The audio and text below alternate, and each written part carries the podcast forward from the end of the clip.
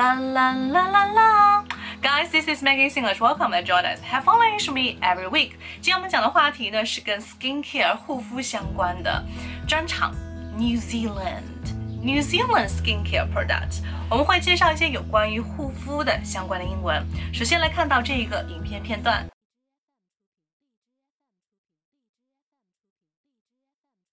Toronto um, Burns by Nature Seven.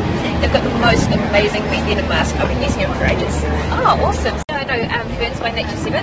They've got the most amazing bee venom mask. I've been using it for ages. Oh, awesome. So the girl in the video, she said, they've got the most amazing bee venom mask.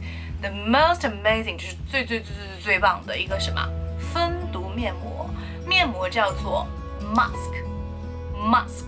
OK，你可以说 face mask mask，或者说 facial mask。都可以。So why is bee venom so popular? Well, you know, it is a combination of ingredients, including the very best New Zealand bee venom and also manuka honey.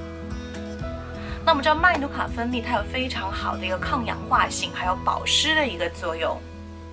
那么这个蜂蜜主要是产自以麦努卡这个植物为食的蜜蜂了。嗯，Besides, they have bee venom.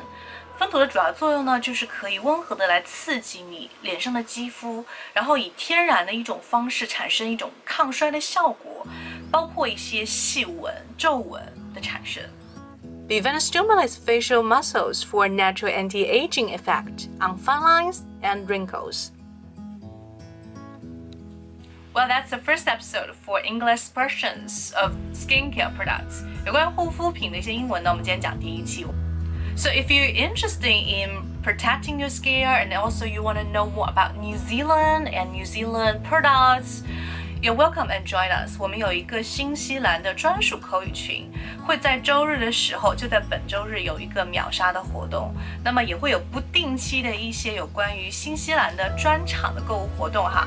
那大家喜欢的话呢，可以马上加入我们的口语群呀，有一元秒杀的活动。Well, but today I'd like to give you a task. 有关于蜂毒面膜的英文是怎么说呢？Welcome and join us and have fun learning with me every week. Bye. 我的微信是三三幺五幺八零，拜拜。